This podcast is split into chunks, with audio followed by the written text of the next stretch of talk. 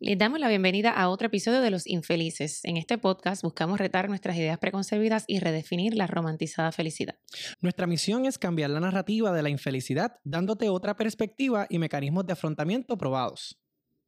Les recordamos que las opiniones y expresiones dadas en este programa están basadas en el conocimiento profesional y las experiencias personales de cada integrante. Nuestra intención es crear momentos de reflexión y darnos el espacio para la discusión. Este espacio no sustituye un proceso de terapia psicológica. Le recomendamos que busque el apoyo profesional adecuado cuando lo necesite. One, two, three, four. Ah, yo me go.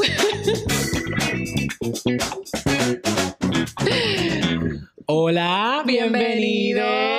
Hola, bienvenidos a este su podcast Los Infelices. Mi nombre es Emanuel. Y yo soy Diandra. Y en el día de hoy tenemos una invitada de lujo, a mi querida amiga y colega, la señora Tamara, Clemente Cintrón.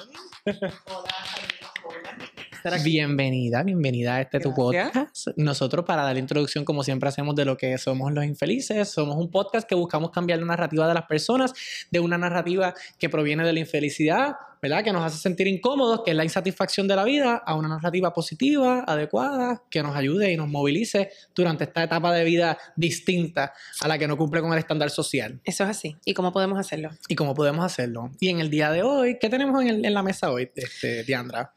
El tema de hoy. ¿Es candente? No sé si candente, pero controversial un poquito. Ajá. El tema de hoy es salud física. Ok.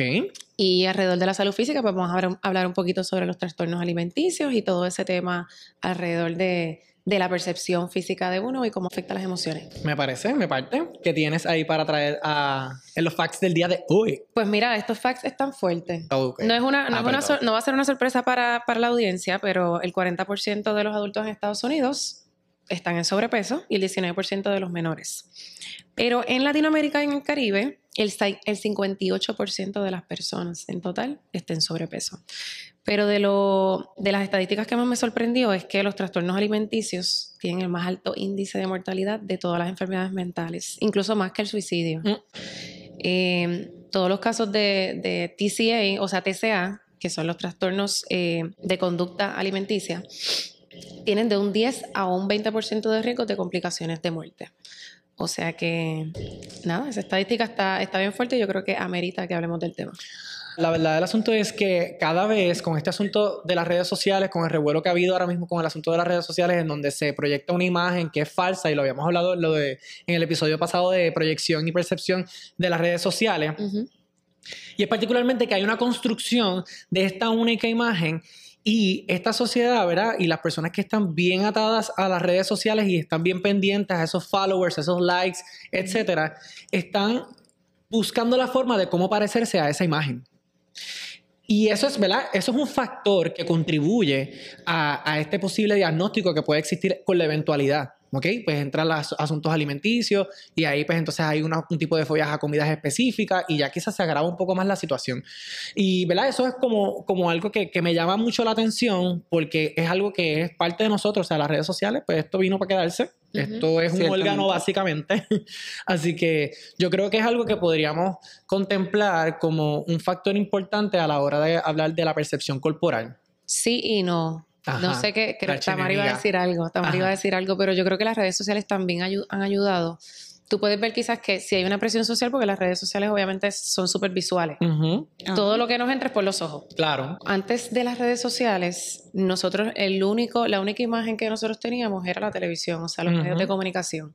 Y en cuanto al cine, televisión, lo que son pues eh, las presentadoras y todo esto, antes literalmente lo que eran eran mujeres modelos, bellas, espampanantes, bellas, según ¿verdad? el estándar que nosotros conocemos como lo que es bello, con lo que nos han enseñado. Sin embargo, ahora con las redes sociales yo creo que se ha, se ha balanceado un poquito más ese tema porque a la gente estar tan expuesto a esto de, de la perfección de imagen, ha habido un grupo o unas comunidades que se han empoderado y han utilizado precisamente las redes sociales para darse visibilidad, humanizar este tema de, la perfección y de la, y de la imagen física. Y entonces ha salido todo este otro grupo de personas, quizás algunos al extremo de romantizar la gordura, que también lo estábamos hablando fuera del podcast, eh, pero sintiéndose bellas con sobrepeso, eh, apoyando a las mujeres de que somos bellas más allá de, del size que tenemos. Y entonces ahora tenemos un contraste bien marcado que incluso las redes sociales han ayudado a balancear más que, que en generaciones anteriores. Exactamente. De hecho, cuando yo estuve en la convención eh, de psicólogos, hubo una, una, colega que ella trajo una investigación, ¿verdad? Porque ella parece, eh, ella se especializa en el asunto de la percepción del cuerpo eh, y cómo pues, ha habido este auge ahora mismo sobre los asuntos de la gordofobia. Y parte de la experiencia que ella hablaba de su investigación es que nosotros de antemano, sin tener tan siquiera noción de la salud de esa persona, ya emitimos un comentario porque el físico de esa persona eh, está fuera del estereotipo. Entonces, de antemano yo digo, eh, esa, muchacha está, esa muchacha debe estar teniendo problemas este, fisiológicos, debe tener la presión alta porque está bien sobrepeso. Y tú dices, como que estoy tan siquiera emitiendo un juicio del cuerpo de esta persona y no tengo ni tan siquiera los elementos necesarios para decir que en efecto esta persona tiene un diagnóstico de salud física que realmente le está afectando. Sí, nos hemos ido, antes le atribuíamos eh, el aspecto físico quizás a la belleza y ahora también a la salud.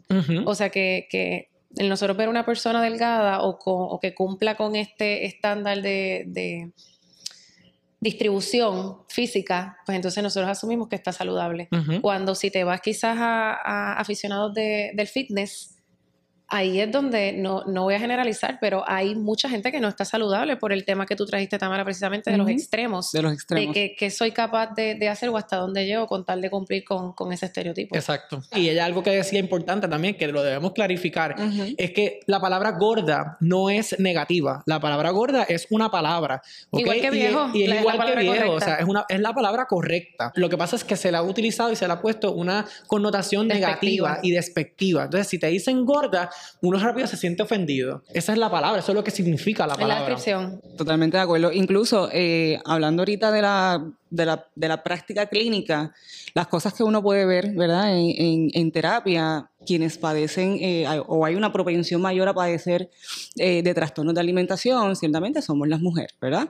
Yo no lo traje en los facts, pero del 90 al 95% de las personas con trastornos alimenticios o alimentarios son mujeres. Son mujeres. Exacto. Volvemos por la presión social eh, eh, de que tengo que estar en este molde para gustar y ciertamente desarrollamos unas distorsiones a nivel del pensamiento y volvemos a nivel de, ¿verdad? de conducta. Así que no es que no sea importante, pero es una parte física, ¿verdad? Y ahí venimos entonces a psicoeducar a esa persona de lo que es salud, ¿verdad? De lo, de lo que es, mira, sí, estás gorda, pero no necesariamente es algo malo, es que es algo que no está dentro de lo que es salud. ¿Cómo tú puedes entonces trazar la línea, esa línea entre discrimen y salud y pues comunicarle precisamente que puede ser una preocupación porque lo aman? Es una línea bien fina. Siempre nos vamos a enfocar en psicoeducar, independientemente sin invalidar, ¿verdad? Eh, la forma en que esa persona está recibiendo la información, porque la persona va a recibir y va a interpretar y va a asimilar la información de acuerdo a sus creencias y de acuerdo a, lo que se esté dando en su entorno. Y respectivo de la forma en que tú interpretes la palabra gordo, nos estamos enfocando en salud. En mi caso, te hablo de mi experiencia, ¿verdad? Este, personal. Cuando yo comencé hace dos años a hacer ejercicio, eh, pues yo nunca había hecho ejercicio. Y ciertamente cuando tú comienzas a hacer una actividad física y te das cuenta de que el rendimiento es distinto, en, en ese caso era mucho menor, este, ahí te das cuenta que ciertamente es un tema de salud cuando no funcionas de la misma forma. No es un tema de que estés flaco o gordo, es un tema de funcionamiento, ¿verdad? En ese sentido. Yo creo que es bien importante que hablemos de tu historia porque quizás las personas pueden percibir de que sí, son tres personas que pues que están hablando desde el privilegio porque quizás se les hace fácil o la genética los ayuda o X o Y, y entonces yo vengo de una familia que pues todos somos, todos estamos en sobrepeso. Cuéntanos de tu historia, de dónde tú partiste y qué te trajo hasta aquí, que pues todos podemos ver los bíceps y los tríceps de mi amiga y los hombros bien fuertes, este, que no vienes del privilegio. Pues eso, esos bíceps son a pulmón. Son a pulmón, son trabajados. Este, yo ciertamente siempre fui, eh, tuve problemas de sobrepeso desde que fui pequeña. En mi familia, te puedo decir que el 90% tienen problemas de obesidad. Y obviamente, pues en términos de lo que es la, la parte biológica, pues sí, este, siempre tuve problemas de sobrepeso. ¿Tú piensas que el sobrepeso tuyo era genético o era por cómo te enseñaron a...? Fue genético. Este, por cierto, los otros días me, me senté a ver una foto de cuando era pequeña y siempre de bebé, ¿sabes? Siempre fui gordita. Eh, te hablo de mis hermanos, padres, tíos, a todo el mundo, ¿verdad? la gran mayoría tenía problemas de sobrepeso. Así que como no era una familia que tenía una relación saludable con la comida, pues por ende lo que se comía es lo que ellos entendían que era saludable o lo que había en la mesa. Tú como menor este, o como adolescente no tenías la oportunidad de escoger. Todos los días, este, comida de fast food, eh, volvemos, no había una relación saludable con la comida. Viví lo que fue el bullying, este, así que nadie me lo tiene que decir, no lo leí en los libros, o sea, yo viví en carne propia lo que era este, ¿verdad? El, bullying por gorda, por ser negra, este, porque no solamente, ¿verdad? era porque era gorda, también tenía este la otra interseccionalidad tuya. La otra parte, la, la, otra parte. La raza. La raza. ¿Qué es interseccionalidad? Porque la interseccionalidad son ese múltiples, esos múltiples... La palabra favorita de los psicólogos. interseccionalidad. La interseccionalidad es los múltiples factores que amenazan al individuo. Y se cruzan. y, se cruzan, correcto. Porque, pues, por ejemplo, tú puedes ser, en el caso de Tamara, que está trayendo el ejemplo, pues Tamara era gorda, era negra, no era una persona pudiente. Eh, tú estudiaste en escuela pública, escuela pública. Estudié en escuela pública, ¿ok? Hay unos factores que ¿verdad? sí, que la ponen en desventaja, que se unen. Correcto, y ahí es que entra la interseccionalidad, porque son todos ese múltiple de factores que quizás ella, sin tener el control de eso, le afectó de, cierto modo y la puso en una posición mucho más atrás que otras personas que tienen esos privilegios que hablábamos en el episodio pasado. So, clarificada la pregunta. ok. Entonces, estabas hablando ahorita de que fuiste víctima del bullying ¿En qué momento? Obviamente me imagino que en ese, en ese entonces no tenían las herramientas para reconocer que era bullying, era simplemente pues los amiguitos se están burlando de mí o lo que sea. ¿En qué momento tú dices, ok, mi peso me está afectando, yo tengo que hacer algo al respecto? ¿O no tenías esa conciencia y no fue hasta adulta que...? Pues te puedo decir que una vez que entré a la universidad, eh, sí, definitivamente me hice consciente de que no estaba en un peso saludable. ¿En qué peso estabas? Perdóname. Yo estaba en 225 libras aproximadamente. Así que sí. ¿Cómo me doy cuenta en ese momento? Yo no era psicóloga en ese momento. Este, estaba en formación. Estaba en formación, eh, bachillerato, pero sí, estaba padeciendo de ansiedad. Eh, en este momento yo hubiese hecho la conceptualización de la vida y, tengo ansiedad porque padecí de bullying, por esto, ta, ta, ta, Pero quizás a los 19, 20 años, simplemente yo, obviamente no me sentía conforme con lo que veía en el espejo. Ya yo estaba en la universidad, y ya tú empiezas a, obviamente, pues a ver muchachos, a, a, querer gustar porque te gusta, porque te atraen otras personas, y tú dices, no, pero es que lo, si no me gusta a mí, lo que yo estoy viendo en el espejo, pues probablemente a otra persona no le va a gustar.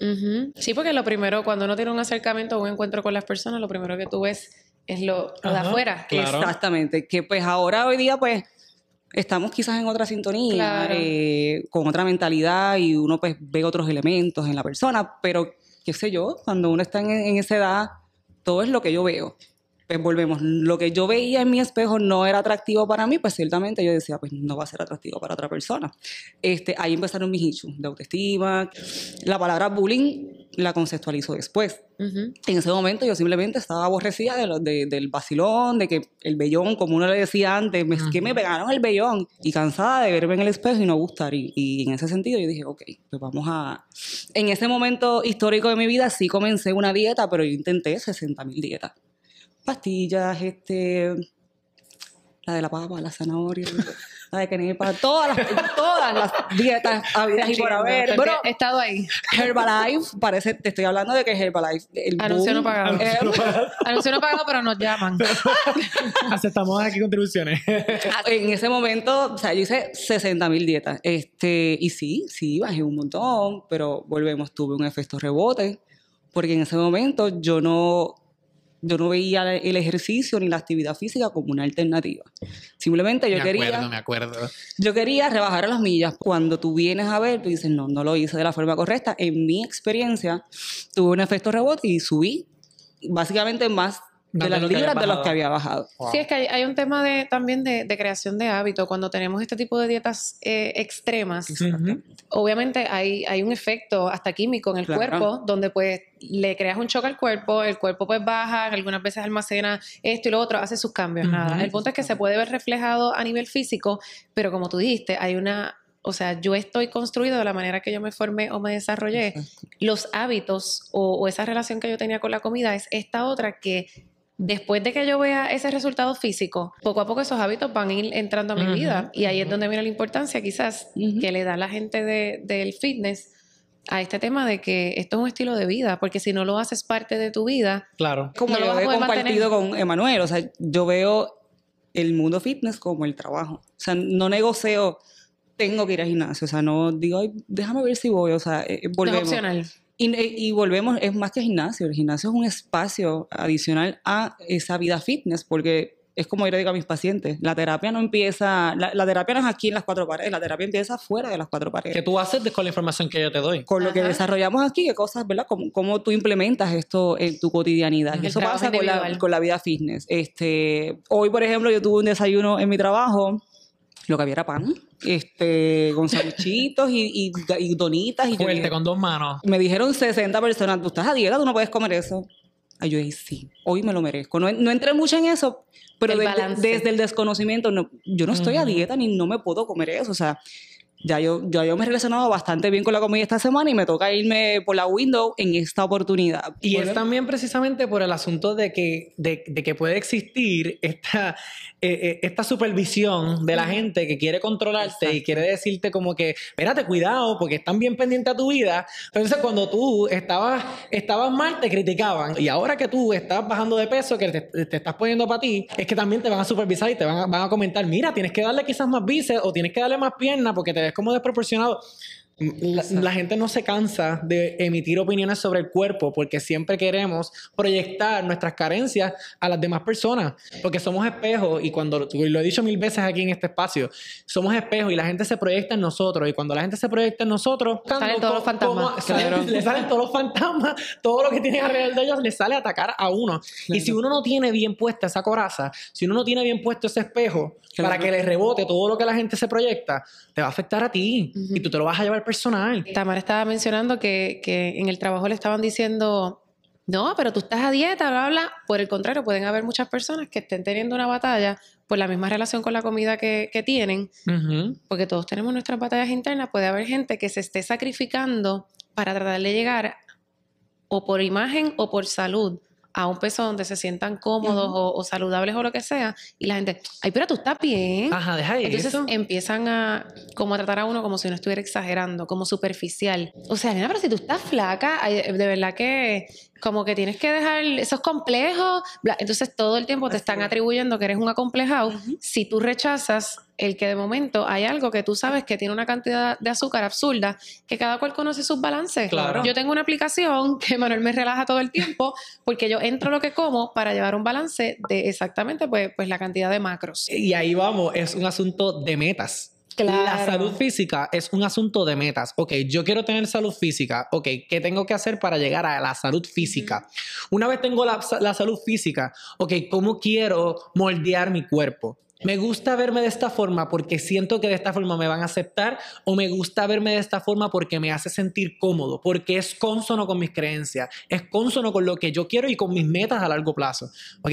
So, ahí hay que tener una conciencia clara sobre este asunto. ¿Ok? Y, y- y para poder evitar, ¿verdad? Que la gente emita esos comentarios, porque ahí, cuando tú estás claro cuál es tu meta, cuál es tu norte, tú sabes ponerle la línea a la gente. Ujú. Decirle, entiendo tu preocupación, gracias por dejarme saber. No obstante, tengo unas metas específicas y esto no está en las metas. Y ya. Sí, y, y cada cual volvemos, o sea, aparte de las batallas, uno conoce su cuerpo, Claro. uno, uno es el que tiene la relación con, con la comida. Y por ejemplo, yo, tú sabes que me doy mis gustos, pero mira, a veces, o sea, a veces ni entro a la comida porque me da vergüenza. y digo, no voy a, no voy ni a, no quiero ni saber ni lo que he comido. Fuerte mi amiga Y, con los va- y- y vamos. Pero me como el Baskin Robin igual. Y yo digo, ¿sabes qué? Anuncio Hoy no pagado también. hoy no me voy a comer esto porque ayer me comí el Baskin Robin. Exacto. Pero entonces la gente que tengo de frente dice, nena, pero comete el flan. No, porque es que ayer me comí el Baskin Robin y es un balance porque... Es un balance. Y es un tema también de disciplina. La gente se cree que no, es complejo, es lo que sea. No, es un tema de disciplina. Estábamos hablando fuera de, antes de grabar, del tema de Miss Nepal. Mm. Veíamos en las redes sociales como este ataque o esta división de gente atacándose, donde había mucha gente que decía que la estaban atacando, o sea, que era un discrimen lo que tenían con ella y había otra gente que decía lo que estábamos hablando ahorita, que era un tema de salud y de que estaban romantizando la gordura. Yo realmente, yo soy bien seguidor de, de los certámenes de belleza, esto es algo que... Él es misiólogo. Osmel. Bueno, sueño Mel. Emanuel Sousa. Que sufra. Sabemos que la construcción de este certamen va bien ligado al estándar de belleza. Y yo creo que la organización, a medida que el tiempo ha pasado, se ha temperado un poco al tiempo. El hecho de que haya, hayan traído Nepal, Nepal no es la primera candidata gorda que traen al, al certamen, porque hace muchos, hace muchos años atrás trajeron a Canadá, que también era gorda. Ella es la primera que cualifica. Ella, exacto. Esta es la primera que cualifica. Que pues vienen, le están aplaudiendo el certamen, el tema de inclusión. Exactamente. Y todo esto. Cuando leemos quizás la, Y ahí es donde entra mi preocupación, ¿verdad? Y quiero ser políticamente correcto en esto, porque me gusta el asunto de la inclusión y trato de aplicarlo en todo lo que hago. Es que cuando leí algunos artículos sobre Nepal, lo que estaban hablando básicamente era sin tan siquiera tener los elementos en la mesa, era del cuerpo de ella. Que ella, no, ella e, eso es un problema de salud lo que ella tiene. Que ella no sabe las, características de hipertensión que puede desarrollar con su gordura. Y entonces yo me pregunto, la persona que está haciendo ese reporte o, ese, esa noticia, eh, ¿sabe los laboratorios de Miss Nepal? Eh, le sacaron la sangre, le hicieron la tuberculina, le hicieron eh, todos estos análisis, tiroides, le hicieron análisis ¿Cómo sabes esa información? Hubo tanto revuelo que hasta yo le tiré screenshot a un Twitter, a un tweet de un de un doctor en Twitter que dice, Miss Nepal hoy es aplaudida por romper el molde, sin embargo, ella tiene más probabilidades de morir de una enfermedad metabólica que una persona que se encuentra en su peso ideal. No debemos estigmatizar a la gente, pero la obesidad nunca es una opción saludable. Obviamente el, tag de obesa a Miss Nepal, yo no, no sé si es correcto. Honestamente, no, no me conozco científicamente cuánto por ciento de grasa o cuántas libras según estatura ya es considerado sobrepeso, no lo tengo claro. Pero la diferencia de opiniones viene precisamente porque Nepal representa a la mayoría de, del de La gente, claro del, cuerpo, femenino. Exacto, del cuerpo femenino, de mujeres que quizás no están, este, no le ponen prioridad al tema de, de Hemos normalizado la norma, el estándar de belleza, pero en lo real son bien pocas las personas que encajan en ese estándar y ese marco de belleza y de cuerpo que establece la sociedad. Lo que pasa es que... Hay cuerpos diversos, los cuerpos son diversos. Lo que pasa es que eso es una competencia. Estamos claros que es una competencia y no tenemos esa lucha. Yo creo que la lucha es cómo el público la percibe y qué era la agenda, porque habían de los dos bandos. Querían los que querían impulsarla a ella, porque era la primera mujer gorda que competía. Y también teníamos el otro grupo que lo que decían era, eh, hay que aplaudirla fuerte porque ella es una gorda valiente. Entonces, ok. Pues y, también hay que mirar si la vemos desde la pena. y ahí, eso, es un, tema de percepción. Y eso es un tema de fobia también. eso es una gordofobia. Eso es un discrimen. Pasa que es un discrimen pasivo-agresivo. Exacto. Te aplaudo y te, motivo para que te sientas empoderada, pero no necesariamente estoy de acuerdo con lo que estoy Exactamente. Y eso hay que mirarlo. También estoy de acuerdo con la compañera porque sigue siendo una competencia que tiene una filosofía clara de lo que es belleza para, el, concurso per se. Pero como tú mencionas, nos estamos moviendo en una generación de inclusión donde no necesariamente romantizamos la gordura, pero sí romantizamos el que dalo todo, el que atrévete. Hállate. Hállate, empodérate y haz lo que te haga feliz. Entonces ahí entramos a la felicidad. Esto es lo que me hace ser feliz. Esto es lo que me hace ser feliz a mí y, yo me voy para allá y, voy a modelar en esa pasarela, aunque yo reconozco que probablemente no voy a ganar. ¿Verdad? Y, ahí entonces me anclo en lo que es la percepción de, de, quien está consumiendo el concurso, ¿verdad? Sí, lo que pasa es que yo, yo ahí tengo mis luchas precisamente porque es una competencia. Porque obviamente en el concurso, al igual que en el resto de los deportes, ya sea natación, ya sea, o sea, el deporte que sea, tú, hay una disciplina, hay una preparación para ir donde al final del día de la competencia tú ves el esfuerzo que hay o, el talento o lo que sea que le quieras atribuir detrás de todos esos meses o ese año de preparación, en el caso de Miss Universe. O sea, una cosa es ser inclusivo y una cosa es aceptar a la gente como es. Pero cuando tú vas a medir... Ahí tengo lucha porque están mencionando solamente el aspecto físico Pero es que es un concurso de belleza. Está bien, pero la belleza se manifiesta en otros, en otros aspectos. Y ahí, y ahí es donde entra el asunto. la competencia, la competencia no es solo tu físico, solo tu apariencia física. La competencia es inteligencia. En este momento histórico del eh, concurso. exactamente, porque no, la belleza es subjetiva, vamos. O sea, la belleza es, relativa para todo el mundo. Entra la subjetividad de la belleza. Eh, eh, hay una competencia que tiene que ver con intelecto, la filantropía, lo que tiene para aportar a esta persona cuando sea la ganadora del certamen. O sea, eh, va mucho más allá del aspecto físico. Aunque sabemos que el público consume el estándar de belleza, tenemos que entender que quizás donde se ha movido la organización es en la dirección de validar el cuerpo diverso, ¿ok? Y aquí también entra también las mujeres trans. ¿Okay? Validar el cuerpo diverso y darle espacio a que este certamen es para todas. Para todas, ya. No, bueno, no para todas. Tenemos que reconocer la diversidad del cuerpo. No es una sola forma, no hay una, eh, no hay una sola estructura. Eso es lo que la imagen nos quiere vender, lo que las redes nos quiere vender, lo que la, la, publicidad nos quiere vender, pero eso no es la realidad de muchas mujeres. Las mujeres son bien diversas y hay estaturas más altas que otras, más bajitas que otras, cuerpos más, más anchos que otros. hay que visibilizar también la existencia de eso. Claro. Totalmente de acuerdo. Yo quería preguntarte, Tamara, ¿verdad? Dentro, ahorita estabas, hablando un poco de tu experiencia y yo, pues, yo te conozco hace muchísimos, todos estos años, todos estos, años.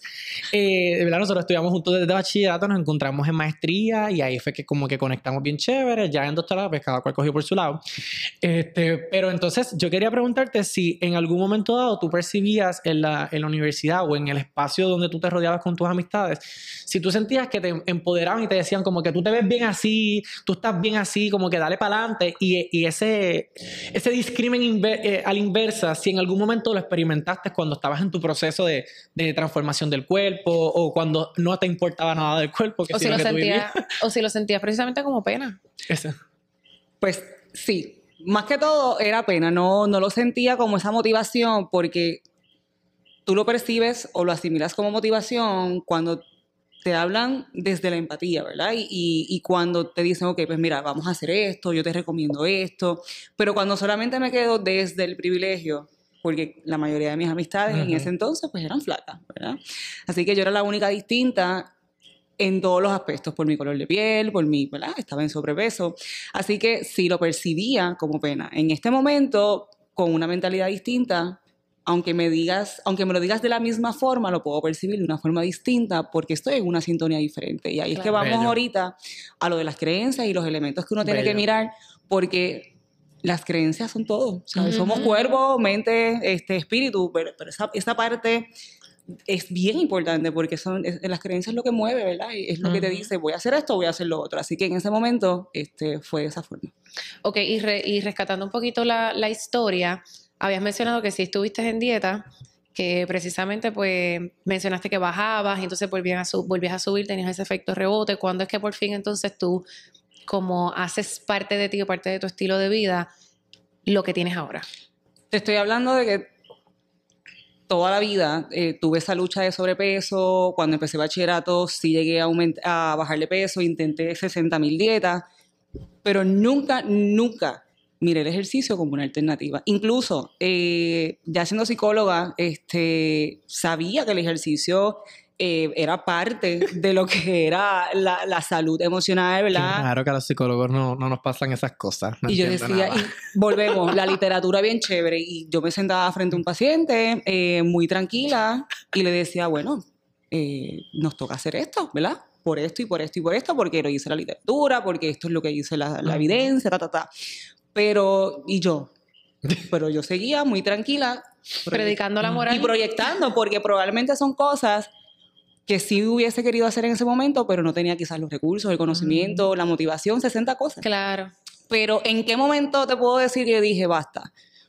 En la pandemia. Yo creo que la pandemia, ese COVID-19 marcó un antes y después en la vida de todos nosotros. y la salud mental recobró un, papel bien importante. Yo creo que ese fue el, un detonante, sí fue un detonante. Pues obviamente pues estrés, ansiedad, preocupación, todas las respuestas emocionales normales que obviamente pues uno experimenta cuando no, uno no sabía en ese momento qué iba a pasar. incertidumbre. Este, la incertidumbre, este, 60 cosas, pues ahí fue que se exacerbaron en mi experiencia los síntomas asociados a ansiedad. Y en ese momento es que yo comienzo entonces a correr. No tanto como estrategia para bajar de peso, porque en ese momento no era tanto un tema de peso, sino era para manejar la ansiedad. Eso te iba a preguntar, que si era algo que te sentías en riesgo precisamente porque pensaras que el peso estaba comprometiendo tu, tu sistema inmunológico, tu respuesta. Y ahí volvemos a lo que es salud y gordura, porque aunque yo estaba en sobrepeso, yo no yo no padezco de nada, yo nunca padecí de ninguna condición y, ese, y quiero hacer eh, eh, esa, salvedad. esa salvedad porque ahí entra esa línea fina de lo que es salud, gordura, pero yo era gorda, era una gorda saludable. Y volvemos, yo puedo ver a la gorda que se está comiendo los 60 quesitos y puedo pensar que tiene esa presión por las nubes y no necesariamente. Se está comiendo sus quesitos en completa paz porque se los quiere comer. los cuerpos son distintos y metabolizan distintos. Y, y, en ese momento... Y hay un tema de genética también que, puede, que juega un papel. Es, que volvemos, hablando de laboratorios y, de la sangre y todo, yo no, yo no tenía ningún padecimiento de salud física en ese momento. En ese momento, pero vamos a hacer la, la, la, aclaración que también es una, eres una persona, o sea, eras una persona joven, sigue siendo una persona joven, pero quizás eh, la gente que le atribuye condiciones al sobrepeso puede ser porque si no tomas acción, eventualmente... Es un tema preventivo también. Claro, exacto. a medida que tú vayas cumpliendo años, pues ya el cuerpo, las funciones de los órganos y todo, no, está al 100. Totalmente de acuerdo. Así que nada, en esa pandemia cuando yo empiezo a darme cuenta de esos síntomas así de ansiedad, pues comienzo a, correr, ¿verdad? hacer cardio porque ahí fue que todo el mundo empezó a hacer los ejercicios en la casa, las recetas y las 60 cosas que nos tuvimos que inventar para sobrellevar el... el El aislamiento social. había, este había, estaba el tiempo, porque siempre teníamos la excusa de que no tenemos tiempo, no hay tiempo, no hay tiempo, no hay pues ahora tienes tiempo de más. Exacto, ¿qué vas a hacer? Empezamos a, ¿qué vas a hacer? Pues experimentar en la cocina, hacer ejercicio y otras cositas que ya no había excusa. Esto, pues, fue nada en el 2020. Eh, ¿Y en qué momento? Pues te tengo que decir que hace dos años yo dije, bueno, en un momento dado comencé a pensar en operarme, porque también es un pensamiento que toda, bueno, no te puedo decir todas, pero la gran mayoría de las mujeres que padecemos o hemos tenido problemas de peso, la cirugía plástica. Es una solución. Que volvemos. es una solución. También tendríamos que estar hasta mañana otro tema con las cirugías plásticas, pero ciertamente en ese, momento, en, ese, momento fue una, fue una estrategia, fue una, ¿verdad? Pensé, yo dije, me voy a operar. Pero cuando dije, no, esta no es la herramienta, yo como profesional en esto, yo sé que hay otras herramientas más saludables y totalmente naturales que yo puedo, que puedo intentar. Y en el 2022, principio, empecé en un gimnasio. Este, ya voy para dos años y he bajado 82 libras. 82 libras con ejercicio. Volvemos relacionándome bien con la comida. Este, y lo que tú ves afuera, lo ves afuera bonito, pero también está lindo lo de adentro, ¿verdad? y, eso se me pararon los pelitos. Te iba, te iba, a decir eso, de la parte de, de cirugía plástica, perdón que te interrumpa. Es, es, una solución. Yo, por, ejemplo, yo no tengo ningún hecho y, y no lo critico, ¿verdad? Y, quiero aclararlo. No tengo ningún hecho con las cirugías plásticas, pero en el caso de, del sobrepeso, yo creo que hay una parte importante de uno reconciliarse con esa nueva versión y vivirse el proceso de tu, de tu ir viendo en lo que me estoy convirtiendo y de, y de precisamente no sea algo de la noche a la mañana que no te costó trabajo y porque eso mismo te va a ayudar a relacionarte mejor con la comida porque no quieres perder todo lo que tú... Y es cambiar el mindset, porque volvemos, tú te puedes operar y puedes venir con la, con el, con la cintura de hielo así, pero cómo está mi, mi forma de pensar, este, cómo me sigo relacionando conmigo misma, eh, cuáles son mis límites, cómo yo establezco límites con otras personas, este, los hábitos. Los, hábitos. Porque hay una creación de hábitos. Y yo puedo estar con la cintura así, pero si yo me sigo jampeando los 60 quesitos, que me los puedo seguir jampeando, pero me los voy a jampear de una forma distinta. Así que eh, cuando tú te comienzas a relacionar distinto con, con, contigo mismo, con la comida, pues todo fluye de una, de una sintonía distinta. Así que el ejercicio hoy día, como, ¿verdad? y contestando a lo que me dijeron esta mañana en mi trabajo, como dijo Emanuel, se lo hubiese contestado de esa forma. Pero en ese momento eh, me quedé callada porque lo hubiese contestado de una forma muy Tamara Clemente. Este, muy particular, pero simplemente le dije, sí, hoy me quiero comer la, la dona y el sándwich y todo, pero eh, volvemos. Llevo dos años trabajando con mis creencias, con mi forma de pensar, este, con mis hábitos. Me parece bien importante, ¿verdad? Que, que, también entendamos que en estos procesos donde existen esos cambios corporales, también podemos quizás entrar en unas dinámicas en donde eh, nos obsesionamos con la idea de la transformación del cuerpo y hay que entender hasta qué límites, ¿verdad? O hasta dónde puede llegar nuestro cuerpo conforme a cómo yo vaya impulsándolo en el cambio. Y dentro de ese espacio se pudiesen generar o suscitar sintomatologías relacionadas al diagnóstico de la dismorfia corporal. Y este diagnóstico es un trastorno mental, ¿verdad? En donde la persona no valora, en efecto, la transformación totalitaria de su cuerpo, sino está enfocada específicamente en algunos detalles que no encajan con las expectativas que tienes. Y hay veces que esas creencias, como bien hablaba Tamara ahorita, esas creencias que tienen inculcadas no necesariamente son adecuadas o son saludables. Así que ahí entramos en lo que es una distorsión cognitiva, en donde la persona no comprende que su realidad no va acorde a su creencia, a su pensamiento. Y ahí esto es bien importante que lo tengamos claro porque a veces en estas transformaciones vemos que hay gente que se va a los extremos y hemos hablado de que los extremos son dañinos. Tenemos que entrar en un espacio compasivo en la transformación del cuerpo. Así que eso era algo que quería añadir bien importante que tengamos consciente, ¿verdad? De que el ejercicio, mucho más allá de transformar tu apariencia física, el ejercicio transforma tu mente. Y va por ahí. Y, yo creo que hay, hay una relación también, o sea, un beneficio que se multiplica, porque hay un tema de, de, del tema de los neurotransmisores y todo esto que se activa, que tú estabas hablando de la oxitocina y esto y lo otro, pero a lo que iba es que se, se, combinan como muchos beneficios, no solo el que por estar haciendo actividad física o tener una mejor relación con la comida, Mm, me estoy sintiendo mejor físicamente y mi cerebro lo está recibiendo bien y está mandando señales de placer, sino que también lo que estoy viendo al espejo también me gusta. Claro. Y entonces se sigue alimentando mi autoestima, mi autoconfianza y entonces me voy empoderando. Mi autoimagen. Me voy empoderando. O sea, hay una combinación como de, cosas, de cosas que están pasando a la misma vez positivas que tú te sientes como en tu boom, en tu renacimiento. Yéndome un poquito a, a lo del tema de, aparte de cómo uno se va viendo en esa transformación, qué beneficios a nivel de, neurociencia tiene el ejercicio? Bueno, el ejercicio y la salud mental está más que relacionada eh, a nivel del sistema nervioso y lo que es a nivel fisiológico.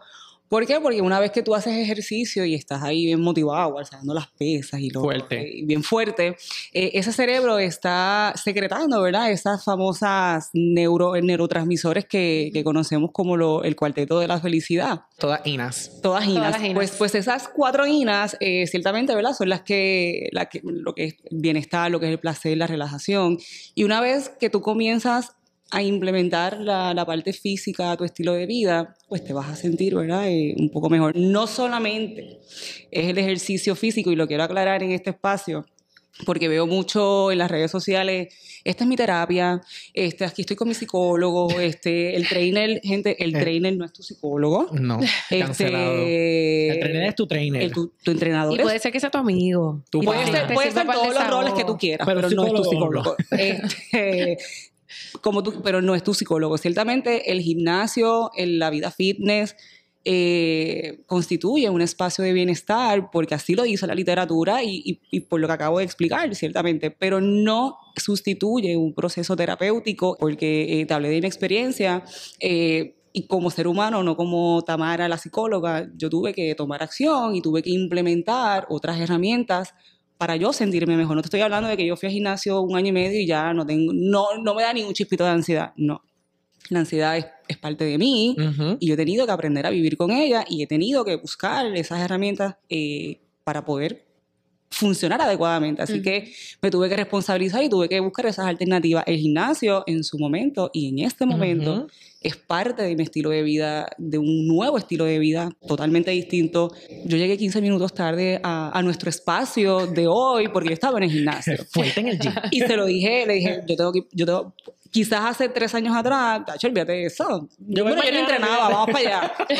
Pero en este momento, pues, eh, hago lo que tú quieras después que yo, ¿verdad? Muy bien. Este, después de, mi, de, esa hora, porque sí se convierte en ese espacio de bienestar. Y te tengo que decir que jamás pensé que yo me iba a enamorar tanto de Ignacio como estoy enamorada ahora.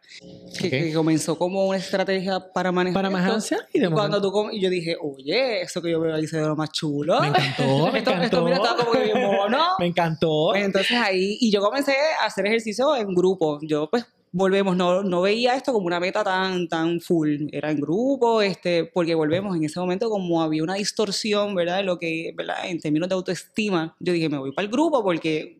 A mí me motiva. Me, me camuflajeo también en el grupo, porque hay un nicho, ahora yo voy, de hecho, gimnasio con los chores acá. ahora voy dándolo toda. Este, y obviamente, pues, las metas aumentan porque ya me siento mejor, eh, hay una percepción distinta de lo que es obviamente eh, la autoestima y demás, y entonces pues uno se traza unas metas este, distintas. Sí, me encantó lo que dijiste de, de que te camuflajeabas en grupo. Yo creo que eso, todos cuando empezamos padecemos de eso. Yo me acuerdo que, que yo cuando empecé, incluso yo estuve bien metida en el gimnasio y después yo tuve un accidente donde me, me lastimé el brazo Ya. completo, que todavía de hecho a veces lo, lo resiento un poquito, pero ya estoy mucho mejor. Eso fue hace cuatro años. Y yo creo que estar en el gimnasio, o sea, haber desarrollado músculos fue lo que me ayudó a que el accidente no fuera incluso peor. Tuve esto en, en carne viva y pues hubo, hubo un tema de sanación que tuve que esperar pues como un mes para, uno o dos meses para regresar al gimnasio. Pero cuando regreso, hay como, como vergüenza, este sentido de impotencia de que, de que qué vergüenza, o sea, estoy levantando cinco libras donde quizás yo sabía que tenía la capacidad después de que de, de progresar, quizás con los pesos o lo que fuera, pero quien no, quien está empezando en el gimnasio, le, le incomoda o se le hace difícil tomar ese primer paso porque dice, no, voy a ir a ese espacio donde todo el mundo eh, ya está acostumbrado a hacer ejercicio, donde levantan pesos y entonces yo, yo no sé ni qué voy a hacer, ni por dónde empezar, eh, yo no puedo con pesos, yo apenas cargo el celular y me pesa. Así es. Este, así o es. la botella de agua y me pesa. Y entonces, como, o sea, ¿qué tú le dirías, tú que empezaste de ahí a, a esas personas? O sea, como call to action. Eh, la confianza, tú no vas a Walmart y le pides al carnicero tres libras de confianza. Anuncio no pagado también. Eh, o sea, la, confianza es algo que tú tienes que trabajar. Y yo se lo digo a mis pacientes, a mis amistades. eh, la mujer segura que yo soy ahora, yo la tuve que trabajar. Este, yo misma me, me motivaba y me retaba, y, y poco a poco, pero es esa parte de autoconfianza que tienes que trabajarla día a día. Así que Mira, pues yo como call to action voy a añadir, hoy precisamente me pasó algo, para que veas cómo son las cosas. Yo siempre, a mí me encanta cuando pasan cosas así puntuales. Que puedo- Exacto, que puedo traer. Hoy precisamente en el gimnasio yo estaba haciendo pecho. Entonces cogí, iba a hacer unas repeticiones con, con una... Ay, Dios mío, me estoy... Es que estaba... Era pecho inclinado. ¿No quieres recrear Estaba- ejercicio? sí, Dale, estaba dale. recreando, estaba recreando. Y yo le estaba tratando de dar pecho con dumbbell de 30 a, los- a cada lado. Entonces yo le digo a una amiga que me grabe. Yo dije, yo nunca he hecho esto, grábame como que para que no se pierda este momento. Porque esto No. es como que iba a ser mi marca, mi marca nueva personal. No pude sacarlo. Se fue como que... Entonces salgo en el video como que toda ahí encorvada y le dije, no puedo, y tiré los dumbbells al piso. Y me dijo, pues si quieres, bórrale. Yo le dije, no. Yo le dije, ese es el before. Ese es el Yo before. le dije, ya tú verás que la semana que viene lo voy a volver a intentar para yo poder Claro. celebrarme esas pequeñas victorias. Y yo creo que coger la parte, la, la ruta, la ruta más difícil es precisamente de tú decir si, si no me atrevo o si siento vergüenza, lo voy a hacer porque yo sé que me siento así hoy y precisamente para dejar de sentirme así o para poder con más es que lo estoy haciendo. Así mismo es. Y así yo lo estoy, como que cambié ese, ese mindset precisamente porque pasé por eso. De Claro. que después del accidente no podía con cinco libras. Ujú. Y yo decía, Tendra, vas a poder, esto es un proceso, eh, te estás recuperando, hay un tema también de terapia, etcétera. So, uno siempre como que ir a uno. Y es lo que eh, comentó Emanuel ahorita, el proceso debe ser compasivo, ¿sabes? Ujú. Eh, no te puedes maltratar, ¿verdad? Eh, en esa parte, es con calma, mira, el video quizá, tú te ves en el video y, y dices, No va a esto, esto, esto no procede, Qué payasada. Papelón. payasa, no, pero quizás en un mes vas a decir, esto es un 20 de... Ujú. Entonces, eh, esas pequeñas victorias son las que uno celebra, que, que volvemos a lo que tú vas recuperando ese músculo, porque es como todo, tienes que darle cariño para que eso vuelva, y tienes que ser compasiva, es del proceso. Fortalecer, fortalecer. Claro que sí. Pues yo quiero traer de mis call to actions. Yo creo que podemos atemperar el asunto de la vida o la salud física, primeramente del lado perceptual de nosotros, del cuerpo ajeno. Eh, número uno, no tenemos elementos para eh, juzgar a nadie. Y segundo, y yo creo que es el más importante, no tenemos el derecho de comentar sobre el cuerpo de nadie. So, entendamos que no es nuestra responsabilidad opinar de manera eh, negativa del cuerpo de nadie porque el impacto de nuestras palabras puede generar quizás algún tipo de, de cambio dañino De trauma. o de trauma en esa persona porque quizás usted se está sumando al bullying Claro. A un que historial. a un historial de, de maltrato o de violencia que ha recibido esa persona y, y puede quizás usted ser la gota que derrama la copa. So, seamos muy cuidadosos con, con el tipo de, de información que compartimos o cómo nos referimos al cuerpo que no es el nuestro. Segundo, no miremos la comida como un asunto este, demonizado Como un riesgo. como un riesgo. Miremos la comida como lo que es. La comida existe para darnos nutrientes, para alimentarnos, para llenar nuestro estómago, para, Para hacernos darnos sentir energía. bien, para darnos energía, para darnos placer. Así que vamos a mirar la comida como debe ser. No miremos la comida como, con, con odio o con resentimiento o con miedo, ¿ok? Vamos a verla como es. Ahora, tercer punto, tercer call to action. Queremos tener una salud física, vamos a establecer expectativas claras. Vamos a, vamos a establecer expectativas reales, claras y reales. Y eso implica también que en ese proceso de uno retomar su salud física, tenemos que ir al médico. Porque salud física no es la apariencia estética, salud física es todo. Sabemos y reconocemos que no todo el mundo tiene recursos para poder tener esa salud integral, pero en la medida que usted pueda o tenga el acceso, búsquela. ¿Ok? Busque las ayudas pertinentes para poder alcanzar esa salud física. Una vez tengamos esa información clínica del médico, a partir de ese punto comenzamos entonces a crear un plan de cómo nos vamos a, cómo nos vamos a movilizar para establecer un hábito de salud física. ¿Ok? Y por último, si usted está pasando por ese, ese struggle o esa lucha interna con la percepción de su cuerpo, con su salud, eh, sea compasivo en el proceso, busque ayuda. Los terapeutas estamos no tan solo para empoderar eh, y para darle herramientas a las personas que padecen ansiedad. Hay una multiplicidad de trastornos y diagnósticos que también los terapeutas tenemos el peritaje para atenderlo, donde tenga las herramientas para conseguir ayuda para poder alcanzar esa salud física que tanto estamos anhelando. Esos son mis cuatro call to action. Hacemos lo que podemos con las herramientas que Hacemos tenemos. lo que podemos Oye, con las y hay un montón, hay un montón de disciplinas también. Pensamos que quizás el, el ejercicio físico siempre, lo primero que pensamos es en, en el gimnasio, pero tú empezaste caminando, me imagino que después yogueaste, después corriste.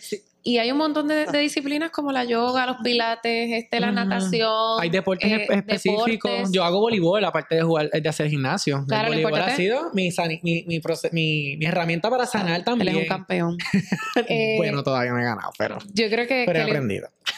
Sí, que a veces felicito, decimos que no, eh, a veces uno escucha el discurso de que no tengo dinero para pagar una para matricularme. para- pero ciertamente hay otras alternativas, eh, como irte a lo natural, hacer yoga, este, hacer cardio, Hay No, ir a la playa, En YouTube. YouTube, hay muchas, ¿verdad? Hay para otras- que tenga otras internet también. Exacto, sí, pero el que esté viendo esto con toda posibilidad Tiene tiene, internet. internet. Así que en YouTube hay un montón de, de- de canales de salud física donde te, te dan rutinas y tú lo haces ahí mismo con el instructor. Hasta a veces tienen un montón de personas Ajá. detrás que, que, te, que te sientas en equipo y parte de, de ahí. Entonces, para cerrar, disculpa que me extienda tanto, pero es que necesito hacer esta pregunta. Ay, no. ¿Qué ustedes le dicen para cerrar? ¿Qué ustedes le dicen a aquellas personas que están en sobrepeso y dicen, no, ves que yo me siento bien? Yo me siento bien, yo me siento con energía, yo me tomo mi cafecito, yo no estoy cansada, este, y además yo no tengo tiempo para eso. Bueno, si me abre la puerta de la confianza, ¿verdad? Pues, Y te hablo, si no es mi paciente, eh, nada, lo pongo en perspectiva eh, y que, esta misma persona se dé cuenta de qué cosas probablemente ha dejado de hacer o las hace de una forma distinta. Que la misma persona llegue a su propio juicio, introspección, donde reconozca que el tema de sobrepeso en este momento le está robando calidad de vida. Es un tema de psicoeducar. Ujú. Eh, pues yo entiendo que la parte que tiene que ver con, con esa percepción, pues yo le voy a dar la información que yo tengo, que yo entiendo, que comprendo, evitando juzgar el cuerpo. Para mí eso, eso no va a ser importante porque si tú te sientes bien como tú te ves, eso es asunto tuyo. Esa es tu responsabilidad. Yo te voy a hablar desde mi aspecto, eh, desde, mi, desde mi opinión, que es lo que tú me estás pidiendo. Y me voy a limitar exclusivamente en eso. Si tú quieres hacer una transformación, tú quieres hacer un cambio, pues te voy a canalizar con las ayudas correspondientes eh, para que tú puedas hacer el trabajo que tú quieras hacer conforme a tu salud física. Siempre mi invitación, y se lo digo a todo el mundo, en distinción del cuerpo o cómo se ve el cuerpo, te chequeaste, fuiste este año al médico, te hiciste los laboratorios genéricos de verificarte la presión, verificarte la tiroides, este, verificarte la sangre, etcétera, you name it. Te hiciste la colonoscopía, la endoscopía, you name it. La, la, la, limpieza dental, todas estas. Siempre hago la invitación. Ese, ese, va a ser la parte de aportación que yo tendría en esa pregunta que tú me hiciste. Para el que no sea psicólogo, ¿cómo puede hacerle, pero está preocupado por algún familiar o algún amigo? cómo puede hacerle ese acercamiento de una manera asertiva y pues quizás creando receptividad en la otra persona de que es un tema de preocupación y no de discrimen o no de pena.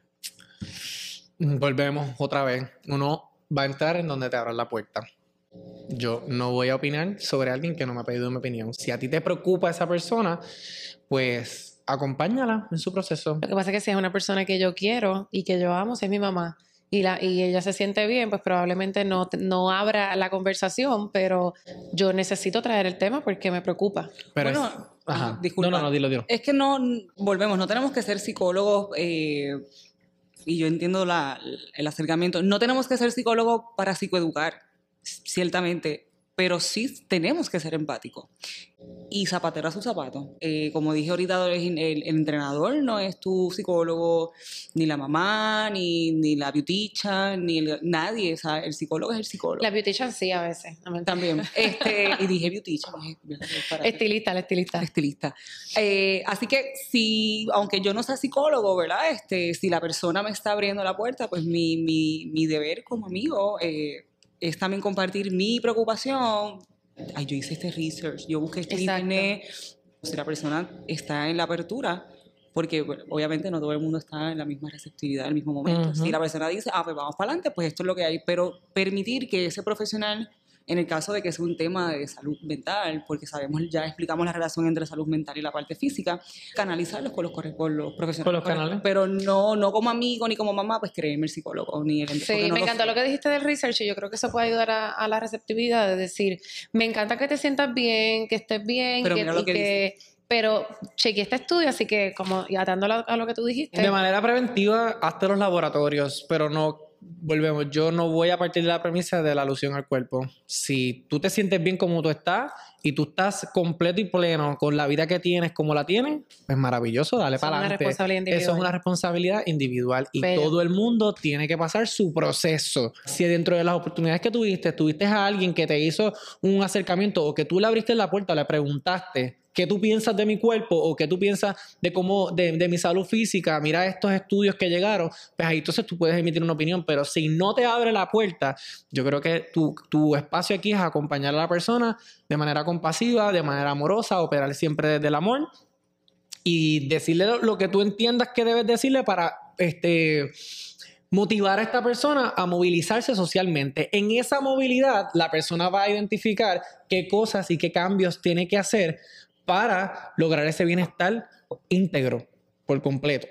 So, Tan, tan. Pues gracias por acompañarnos en esta su película Los Infelices. Queremos darle las eh, gracias, como siempre, a los que nos consienten, a Sofía Venue. Sofía Venue es el coworking space aquí ubicado en la intersección del elevado de Trujillo. Ah, eh, estamos justamente al ladito del Mall of San Juan. Aquí hay espacio para todas las personas que quieran trabajar de manera remota, quieran hacer alguna conferencia, alguna convención. Recuerden que lo anunciamos la semana pasada que tenemos descuento con el código Los Infelices Infelices, les van a dar un 10% de descuento automático si usted menciona este código. Los Infelices lo tenemos aquí en el Los Infelices, eh, ¿es juntito o es despegado? No, es junto, es junto. Sí, los, Infelices, los infelices corridos. Ok, así que usted pone en la parte de, de, cupones o descuentos, va a poner en ese espacio Los Infelices y automáticamente usted va a recibir un 10% de descuento por solamente escucharnos y sintonizarnos. Y sí, además, ¿verdad? Antes de cerrar, primero quiero darle las gracias a Tamara por habernos acompañado. gracias. Gracias por, ser el primero de muchos. Claro que sí, claro que sí. Te, vamos a, te damos las gracias por, por participar en este espacio. Sabemos, por tu testimonio. Por tu testimonio, por compartir tu historia. Me pareció genial que hayas compartido en este espacio. Y si a usted le gustó este episodio, compártalo con todas sus amistades, riegue la voz, dele like, comparta, suscríbase a nuestro canal y nada. Todo, todo. Y comente también. Y comente también. Nosotros le vamos a responder. No, nos ayude. Así que nada, queremos darle las gracias y nos vemos el próximo martes. Hasta la próxima. Chao.